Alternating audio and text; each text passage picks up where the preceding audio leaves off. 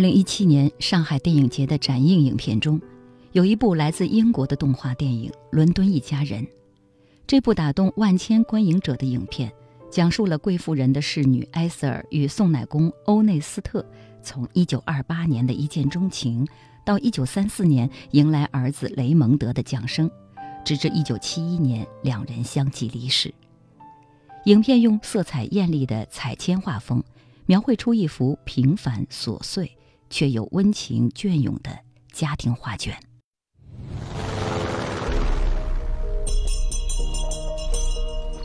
I to understand Hello, Duck. that you wish to get married to a man? Yes, madam.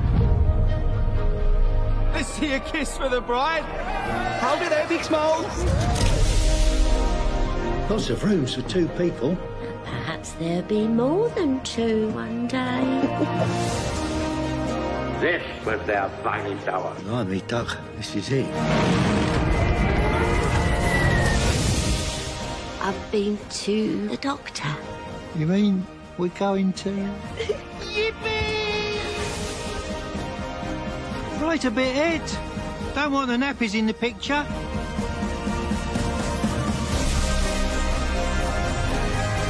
You do look smart.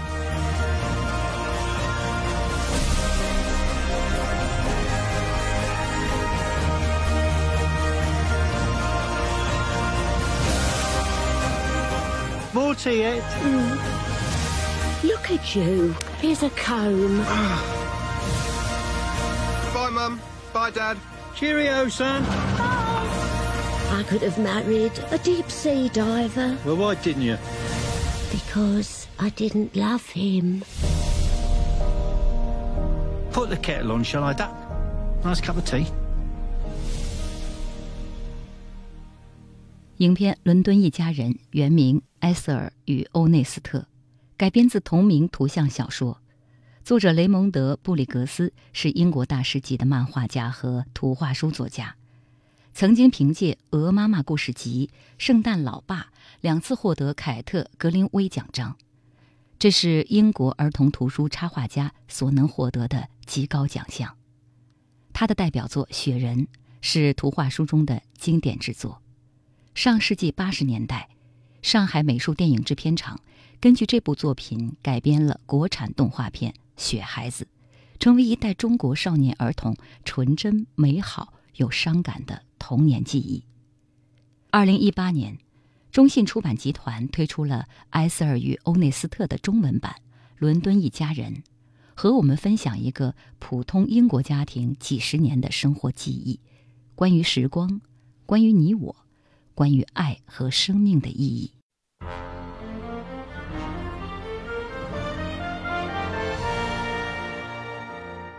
这是一份满怀深情的诚挚献礼，献给一对平凡夫妇，以及他们生活的并不平凡的时代。这是一本彩笔画出的家庭相册，记录一段似水光阴，还有留给人间的永不消逝的温情。英国著名漫画家雷蒙德·布里格斯深情描绘父母亲一生不渝的爱情。本期轻阅读邀请中信出版社编辑张倩怡，翻开《伦敦一家人》，在埃塞尔和欧内斯特的故事里，拥抱温柔的时光与美丽的人生。雷蒙德·布里格斯曾经一心想成为一个新闻记者，最终却成了一个给无数人带来温柔记忆的漫画家。作为环保主义者，他的作品经常以一些威胁人类生存的问题为主题，比如淡水短缺、酸雨、海洋污染、人口爆炸等等。上世纪七十年代以后，由于他的父母、妻子的先后去世，他的作品主题又转为忧伤和思念。伦敦一家人的责任编辑张倩怡说。创作于作者晚年的《伦敦一家人》，就是雷蒙德·布里格斯献给父母的一本思念之作。正如这本书里面所说的那样，雷蒙德·布里格斯呢，他是出生在伦敦南部的一个工人家庭，他的父亲呢是皇家兵工厂的一名送奶工，然后他的母亲埃瑟尔曾经是贵妇人的女仆。我们后来了解到，作者画这部作品，可能他的一个出发点是这样的：正如他这本书里面所写到的，他的母亲最后是患阿尔兹海默症。这个作者他现在是八十四岁，好像在他晚年的时候，他就是会害怕自己也像他当年的父母那样，会慢慢的不记得很多事情。所以呢，他为了保留他的这个。从童年到那个一生的记忆，然后以及纪念他父母的这个故事，所以他就是想以这样一种形式，因为他本人是做漫画家，就是想以这样画笔的形式把他父母的故事画出来，然后作为一生的纪念。这个作者也特别有意思，他怕自己忘掉一些东西的名字，比如说这个是一个书，这是一个什么电话，他就会写好多小卡片贴在墙上，就是随时看到他会想起来这样。包括这本书在内，可能他都是想，就是作为一种极力保留他的人生记忆，或者是他认为人生中比较美好的财富的一个形式。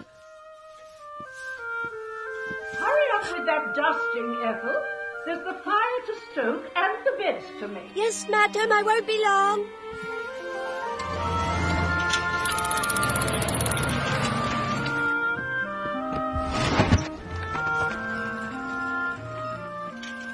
故事的开始是一九二八年的一个星期一，年轻的侍女埃瑟尔照常为伦敦的一位贵妇人打扫居室。她打开窗户，伸出手，在空中抖抹布。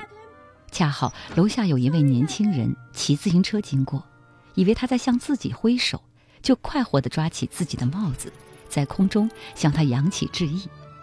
埃瑟尔愣住了，下意识地也向他挥了挥手。等他反应过来时，双手抱着抹布按在自己的胸口，表情有些窘迫，又有一点羞涩。一天又一天，埃瑟尔已经习惯了每天见到这个小伙子。有一天，埃瑟尔在窗口等了很久，却没有见到他，因此感到失落沮丧。可是隔天，当埃瑟尔前去应门，发现敲门的正是那个小伙子欧内斯特。他换了整齐的三件套，手捧鲜花，彬彬有礼地问埃瑟尔：“和我一起去看电影怎么样？”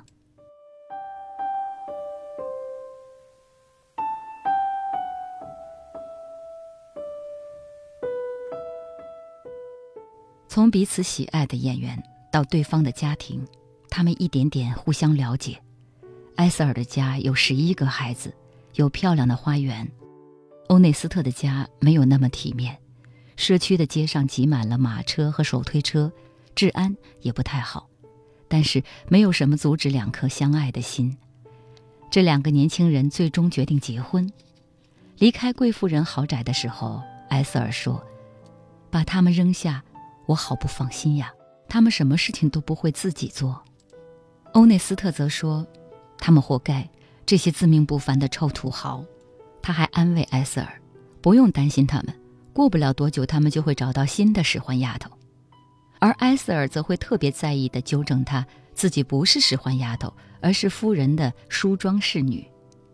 但是，无论两个人看待世界的眼光多么不同，一想到即将要结婚，要开始新的生活，他们和我们这些读者一样，都充满了期待与快乐。我们可能通常看一个爱情故事，男主和女主幸福的生活在一起，然后他们可能来自不同的那个背景，无论贫穷还是富贵，无论他们的三观看起来有多大的差异，然后他们都能走到一起，就是觉得会比较的那种偏戏剧化。就是现实当中，比如说你自己去恋爱，然后结婚的时候，不一定会说能接受这样的一个。我们还是希望说找一个跟自己有很多共同语言的这样的另一半，但是怎么说呢？感情这种事情也不是说用什么固定的标准，或者是像写程序一样，所有的条件符合，然后配对成功，OK，这样。这也是我觉得他们这个故事之所以比较动人的一点，就是可能像我们过去的我们父母那一代，或者是我们爷爷奶奶那一代的。他们可能没有那么多特别苛刻的，或者是那种外在的一些要求，说我一定要找一个长得帅、有钱，然后对我好怎样怎样的对象。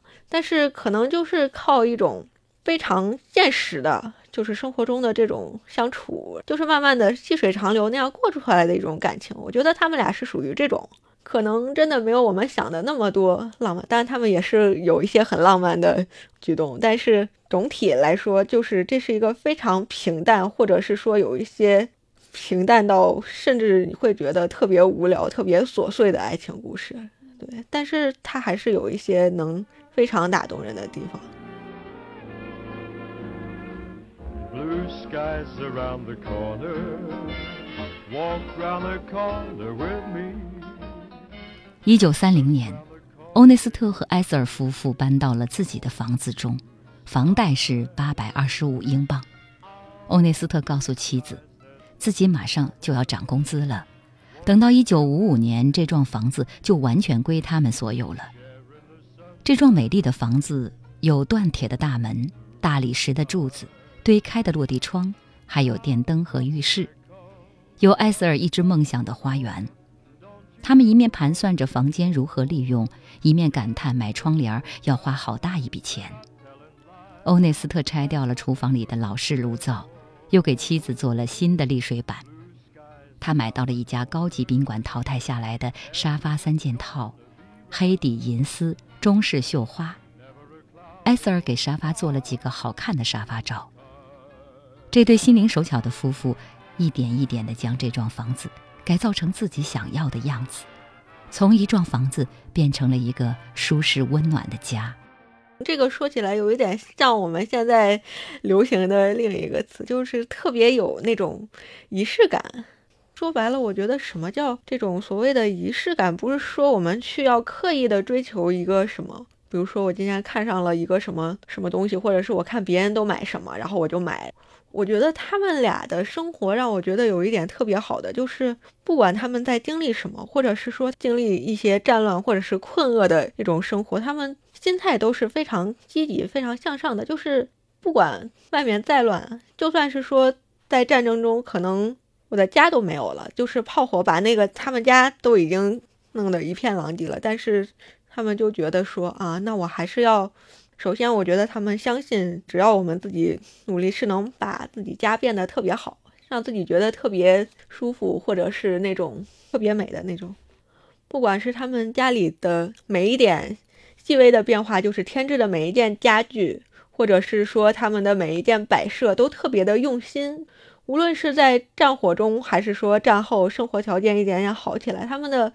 家，你都会感到一种就是在用心经营、非常认真的过日子的感觉。他不是说刻意的去追求啊，别人要有什么我也有，他就是觉得，嗯，那我要把家变成我自己觉得最好的样子，这样就足够了。而且他们俩就是一种非常知足常乐的状态，他不会去有特别过多的一些额外的要求。我记得这个书里面有一段说，他们看别人家的姑娘。好像是已经开始二十几岁当了议员，然后他爸爸说：“我们才不要什么破议员呢，我们就这样挺好。”其实他会很清楚的知道他自己想要过什么样的日子，然后他就按照自己的想法去一点一点的实现，然后就能把他的家或者是他的日子变成他想象中最好的。外人看来，他们家可能没有什么钱，条件并不是特别好，但是他们就能觉得，嗯，这就是我想要的最好的家。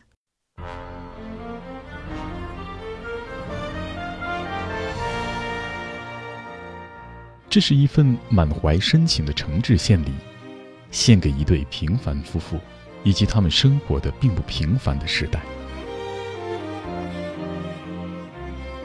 这是一本彩笔画出的家庭相册，记录一段似水光阴，还有留给人间的永不消逝的温情。英国著名漫画家雷蒙德·布里格斯深情描绘父母亲一生不渝的爱情。本期轻阅读邀请中信出版社编辑张倩怡，翻开《伦敦一家人》，在埃塞尔和欧内斯特的故事里，拥抱温柔的时光与美丽的人生。Madam, nurse, uh, is she? It's a boy. Is she? Mother is well.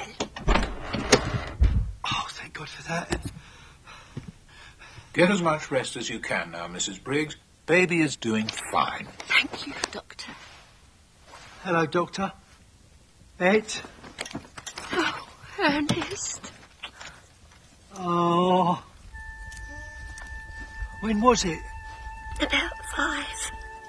I was just doing Ashen Grove. I nearly ran out of stellarised. How'd you feel? You, you look done in. Tired. It's all red. Hay. It's a hay. Oh, yes. 在这个充满爱与温暖的小家庭里，埃瑟尔和欧内斯特迎来了他们的孩子雷蒙德。虽然埃瑟尔的身体不允许他继续生育孩子，让原本希望多要几个孩子的布里格斯夫妇有些遗憾，但是儿子雷蒙德的诞生，让这个家庭增添了许多欢乐与希望。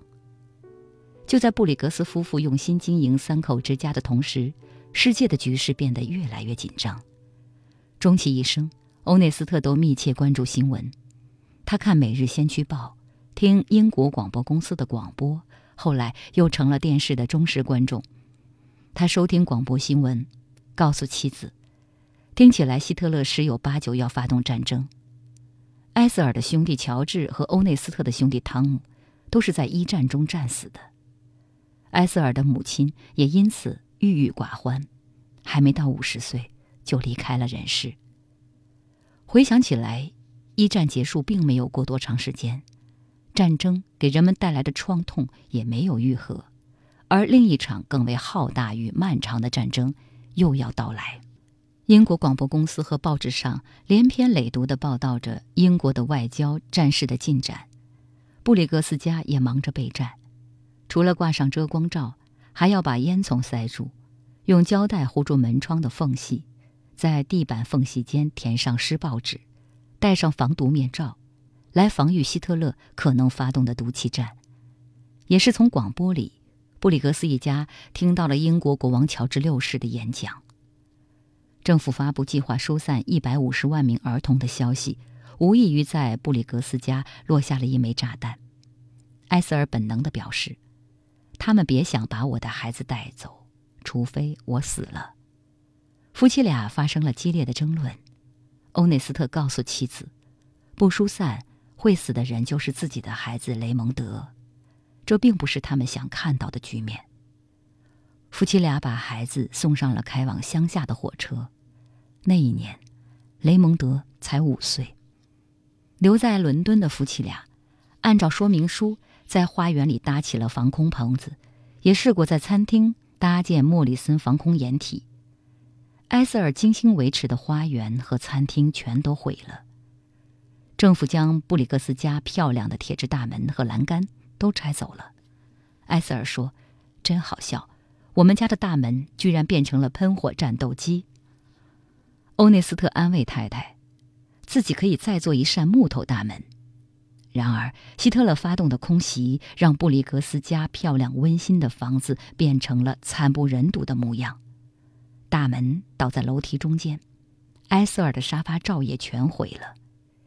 天性乐观的欧内斯特安慰他：“还有更惨的，他们已经算是走运的了。”战争打乱了一切，连家中洗澡的用水也有限额。埃瑟尔走出家庭，去军工厂工作。欧内斯特参加了消防队，也因此需要直面死亡。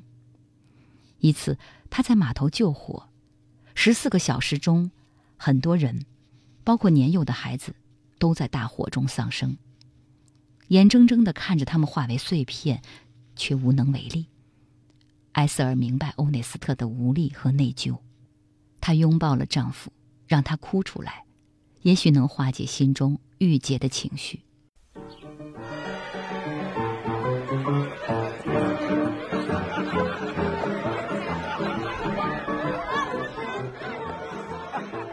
一九四五年五月八日，纳粹德国宣布无条件投降。这一天成为了欧洲胜利日。布里格斯一家所在的伦敦成了一片欢乐的海洋。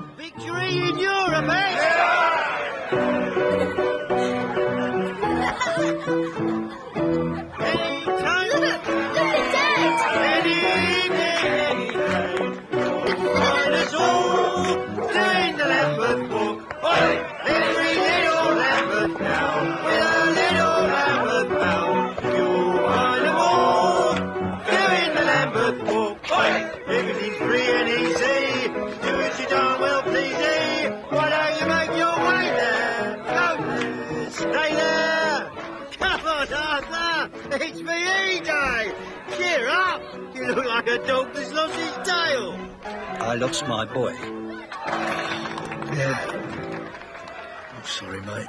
I'm sorry. I forgot. Sorry. 而在鲜花、啤酒、音乐和舞蹈之外，有一个郁郁寡欢的人，他的儿子在战争中失去了生命。虽然战火能够熄灭，但是战争留给心灵的创痛，也许是永远无法磨灭的。而在战争之后，还能够幸福相守，过着平静的日子，就是弥足珍贵的幸运了。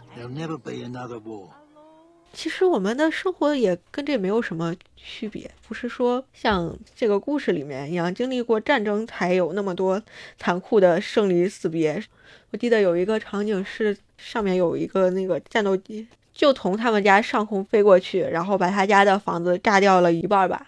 那个时候他父亲就是直接把他保护起来，两个人就躲过了这个炸弹。人生无常的感觉，其实可能是任何一个时代，或者是说在任何一个地方都会有的，只是说可能我们遇到的几率问题。我能长到现在这个年龄，然后还能健康的、幸福、开心的过着我自己想过的日子，原来已经是这么的不容易。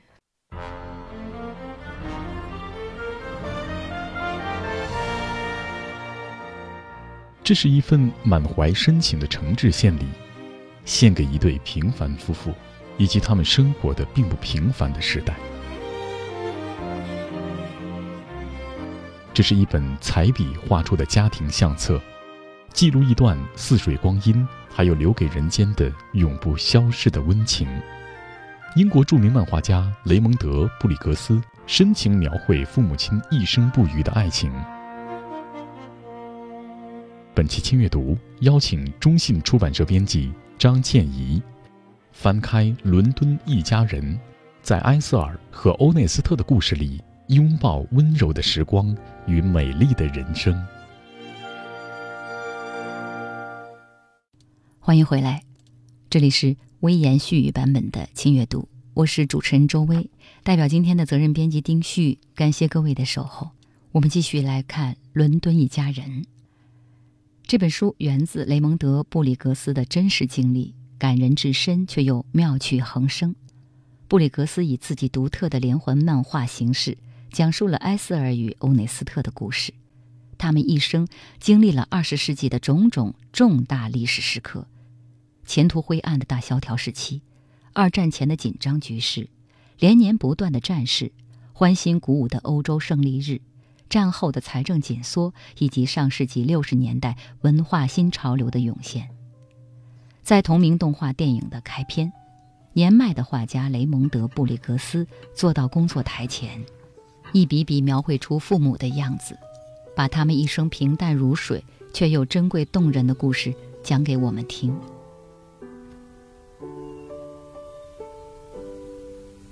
There was nothing extraordinary about my mum and dad. Nothing dramatic. No divorce or anything. But they were my parents, and I wanted. 我的父母没什么特别的，也没有经历过戏剧化的事情，没离过婚，但这就是我的父母。我想画一本画集来缅怀他们。说来奇怪，一本关于我父母的图书和其他足球界英雄和烹饪书籍相比，竟然成了畅销书。我想，我的父母一定也会感到骄傲吧，但是也有可能觉得很尴尬。他们可能会说：“事情才不是这样的。”或者说：“你怎么能这么说呢？”不过，反正我就这么说了，这是他们的故事。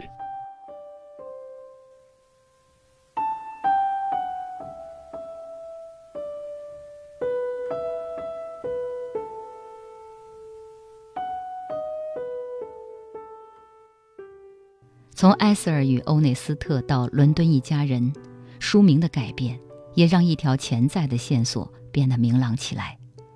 中文版的编辑曹雪平曾说：“往往在孩子的记忆中，自己要经历的各种磨难才是最难的，而父母的经历，即使是惊涛骇浪，也往往因为代际的差异容易被轻视，或者并不真的从心底理解。”在《伦敦一家人》中，我们跟随雷蒙德·布里格斯，经历了他的父母从相识相爱到步入婚姻与家庭的生活点滴。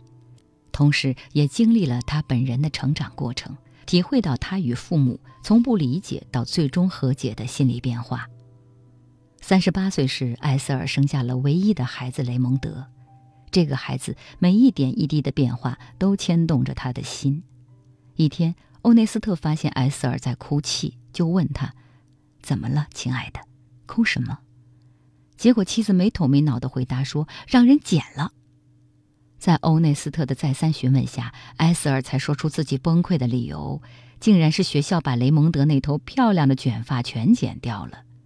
欧内斯特劝妻子说：“哎，我还以为是多大的事呢，他早晚得剪头发。小爱，我们总不能让他像小姑娘似的，一辈子留长发吧？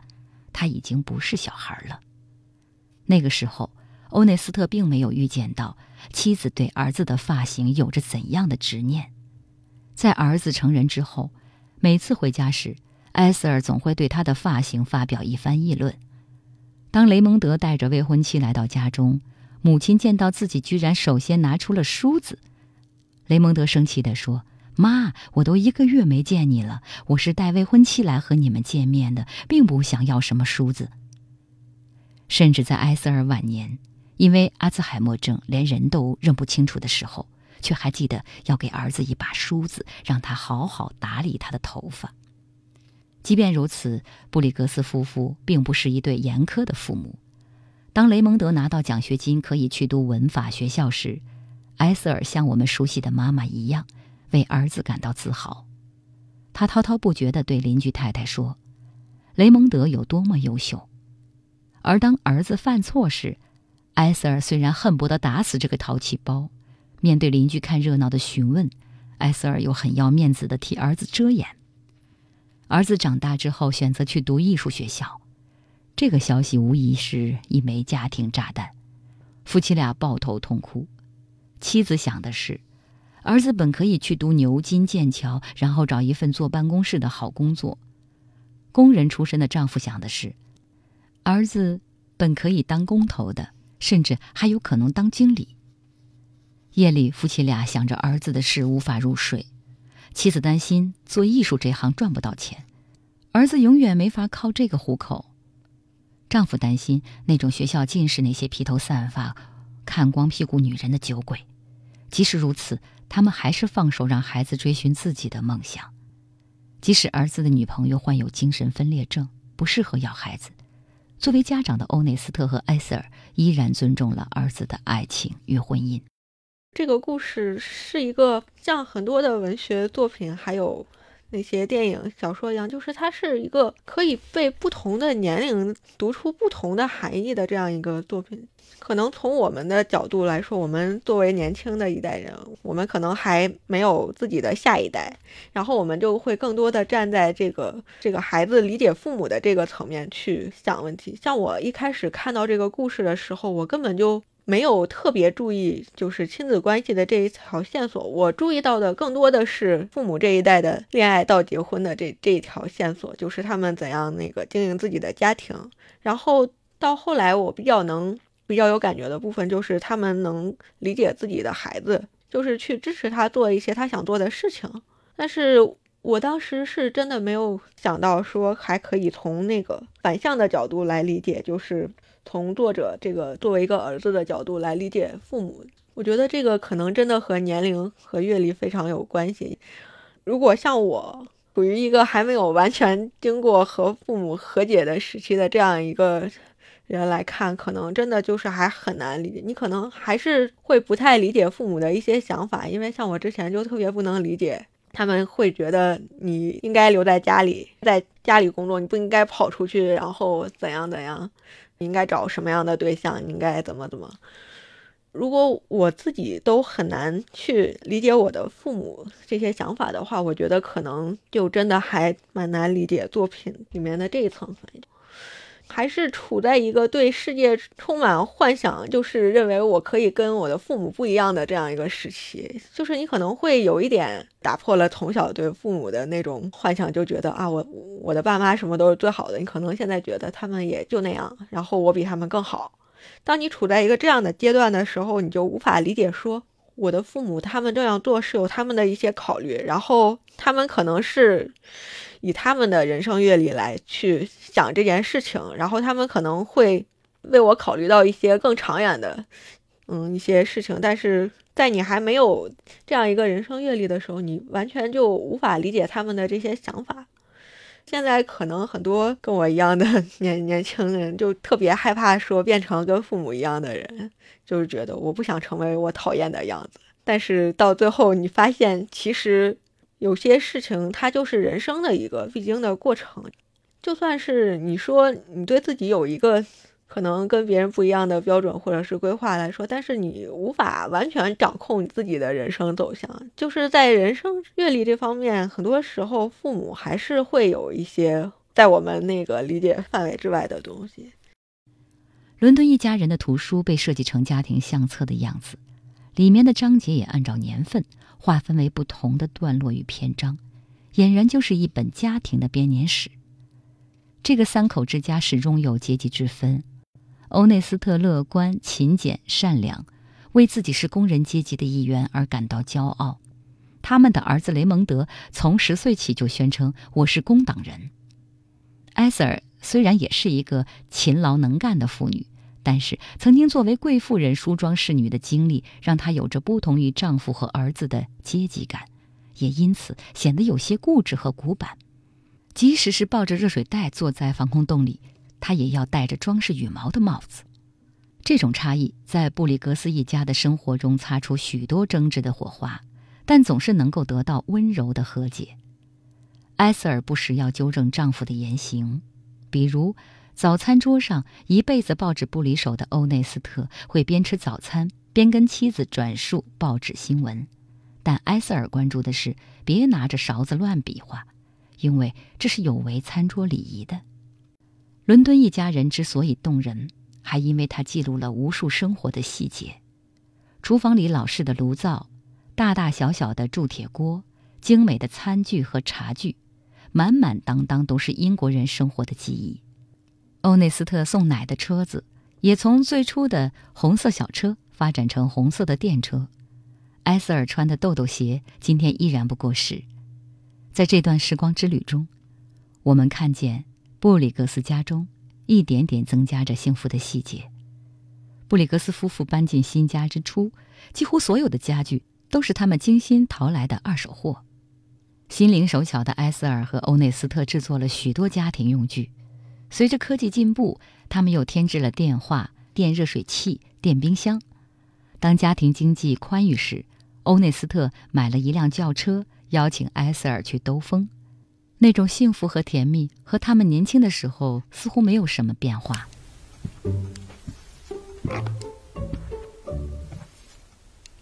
Surprise, dear! What? Hey, presto! Mind, the sun'll fade me loose covers. Look! What? You see anything? No. Nothing new? Different? No. That green car? Well, what about it?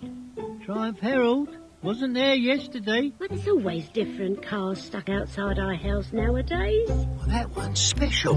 What's special about it? It's ours! oh, don't be daft, Ernest. Come on, dear. Get in. Oh, uh, I don't like to. I've still got my penny on, and I haven't done my hair. Come on! Is it really yours? Ours, darling. Shut the door, we'll go for a spin.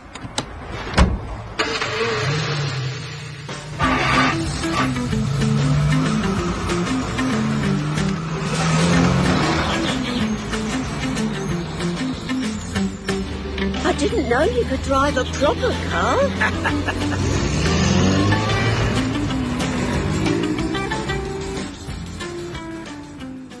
我们看着欧内斯特的发际线渐渐后移，还依然关心国家大事，一辈子乐观豁达。我们看着埃塞尔唠唠叨叨，头发花白，依然对自己的体面有着高标准和高要求。他们会争吵，但是他们始终是对方温柔坚实的依靠。他们不吝惜表达对彼此的爱意，也会去野餐、郊游，享受生活的欢乐。他们的生活并不高大上，甚至并不富裕，但是他们用勤劳和智慧把小日子经营的充实、丰盈又美好。就是可能这两个人的成长的经历，包括各自不同的家庭，然后他们的那些生活习惯完全都不一样，但是他们有一种非常难得的愿意去沟通，愿意去理解对方，就是不管在。任何一方碰到什么一些不顺心的事情也好，或者是说碰到一些大的变故，我觉得他们俩首先做的事情都是说，嗯，先去抱一抱对方，然后说，哎呀，亲爱的，不要难过，然后就是有一种互相陪伴，然后也愿意去理解、去支持对方的这样一种表达。我觉得就是这个，首先是特别难得的，然后其次才是说。时不时制造一点惊喜、浪漫这样的，这个可能就真的是看他们个人的生活习惯。就是有的人他可能自己就是一个注重生活细节的，所以他就会去愿意。但是首先他们的一个。基础是必须要愿意去理解和倾听对方的一个。之所以说它是一个非常平淡但是又感人的故事，我觉得这个感人的点可能就在于我们看多了那些不是特别接地气的那种非常幻想色彩浓厚的故事之后，就是它是一个非常现实，现实到你觉得可能写的不是英国伦敦的一家人，你觉得可能他就是北京。或者是上海、东北哪，就是可能就是你家，或者是你隔壁家也会发生着类似的事情。就是这个妈妈非常的，有的时候有有一点那个唠叨，就是感觉可能现在有一句话叫“同一个世界，同一个妈妈”，就是你会觉得我妈也是这样的。就是她每一次，后来他儿子不是去那个参军，然后又找了女朋友，然后带回家里，他妈每次都看到他就会说：“你这个头发太乱了。”然后给你个梳子，你去梳一下头。当你在看这些细节的时候，你就会有一种特别强烈的代入感，你就觉得哦，原来英国人跟我们也没有什么区别。我妈也是每天都缠着我，哪不干净，哪需要收拾，你这不对那不对。这些很多事情都是所有家庭都会经历的一些事情。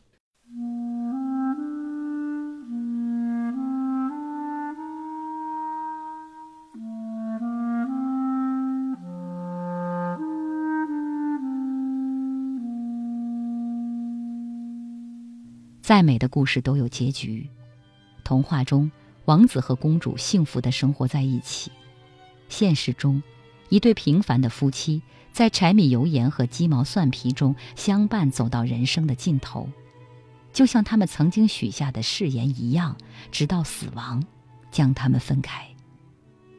因为患病，埃塞尔渐渐失去了记忆，最后连欧内斯特都认不出来了。雷蒙德。布里格斯温暖鲜艳的画面，在埃塞尔患病去世的时候，突然成了灰黑色调。欧内斯特给儿子打电话，让儿子坚强点儿。我们看不见他的表情，只能看到他难以承受打击的背影，那样孤独，又那样落寞。当儿子痛苦地冲他大喊：“为什么医院的人把埃塞尔放在推车上，还把破纸巾和清洁剂摆在他的脸旁边，甚至把母亲的假牙都戴歪了？”欧内斯特是那样苍老又无助，小声地重复着：“我也不知道，儿子。”从此家里再也没有埃塞尔的声音，可是欧内斯特还是习惯摆上两个人的餐具，他和猫咪苏西说话。和他讨论餐桌上的水仙花真漂亮，临睡和他道晚安。也许是因为太过孤独与思念，就在埃塞尔走后没多久，欧内斯特也追随心爱的妻子，离开了他们居住了四十一年的家。这之后，家里的旧物陆续让回收店收走，留下布里格斯夫妇无限回忆的楼房也挂出了出售的广告。站在花园里那棵高大的梨树下，雷蒙德告诉妻子简：“这是自己小时候用一颗梨核种出来的。此情此景，仿佛归有光《项脊轩志》中所写：“庭有枇杷树，吾妻死之年所手植也，今已亭亭如盖矣。”每一个故事，当它触及到生死这种特别宏大的而又不可避免的话题的时候，就会前面所有累积的情绪到了那一个点上的时候，不管是用色调的对比，还是说。用叙述语言还是各种方式的对比，你就会觉得，当所有的情感到了那一步的时候，真的多余的话真的都没有必要了。就是你是亲眼见证他们从一开始一一步一步走过来的这样一个过程，就是你见证了他们的一生，然后不管是一个故事讲到最后也好，还是说人的一生走到。那一步就是他总会要到那一步，虽然你之前也会预料到说他们会有那样的一天，但是当那一天真的来到你面前的时候，你还是非常难以接受，因为可能你已经习惯了这样一个美好的、平淡的、温暖的这样一种氛围，然后你会觉得它一直能持续下去，但是这个世界上的事情，它就是像那个。歌里面唱的没有什么永垂不朽的东西，所有的生命都有它走到终点的那一天，所有的情绪也都会有累积到崩溃，然后释放出来的那个点吧。可能你会觉得这个故事它怎么连结尾该煽情的地方都都这么平淡呢？真的没有什么那么多惊天动地的，像那些电影电视里面演的那样说。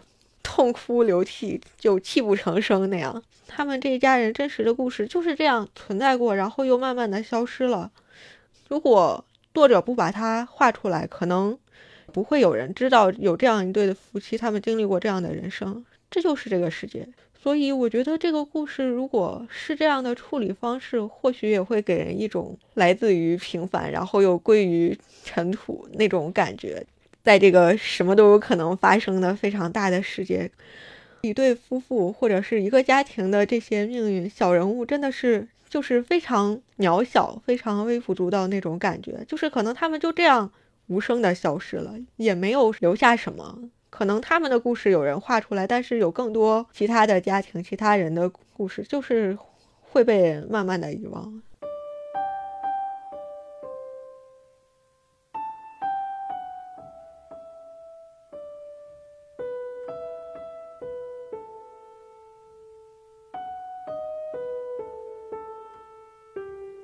伦敦一家人是作为新人编辑的张倩怡拿到的第一本参与编辑的图书。书中许多看似平凡之处，都是承载了做书人的用心之处。这本书的环衬图案，正是书中布里格斯家壁纸的图案。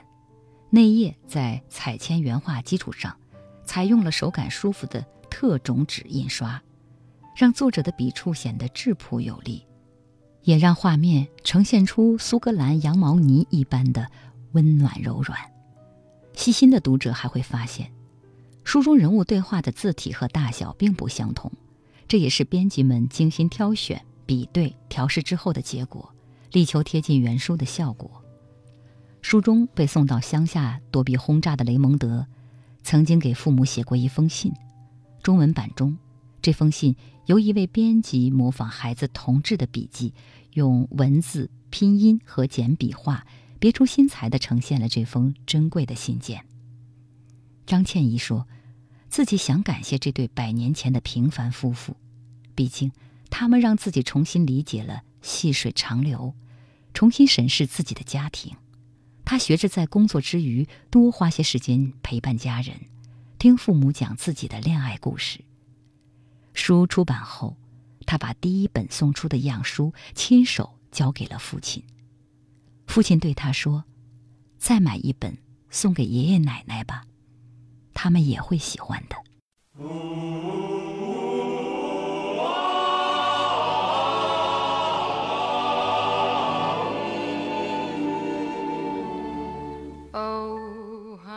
好，以上就是今天的微言絮语版本的轻阅读。感谢各位的聆听，我们下一期再约，拜拜。Just me for you and you for me alone. Nobody near us to see us or hear us, no friends or relations on weekend vacations. We won't have it known, dear, that we own a telephone,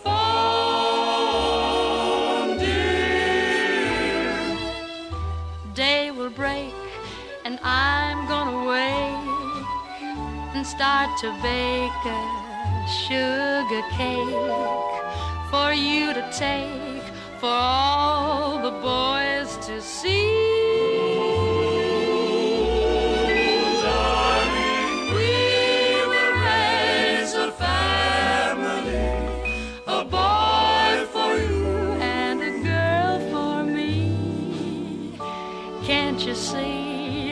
Darling,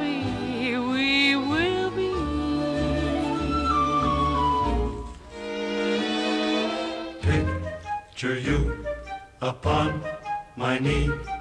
T for two and two for tea. Me for you and you for me alone. Nobody near us to see us or hear us. No friends or relations on weekend vacations. We won't have it known, dear,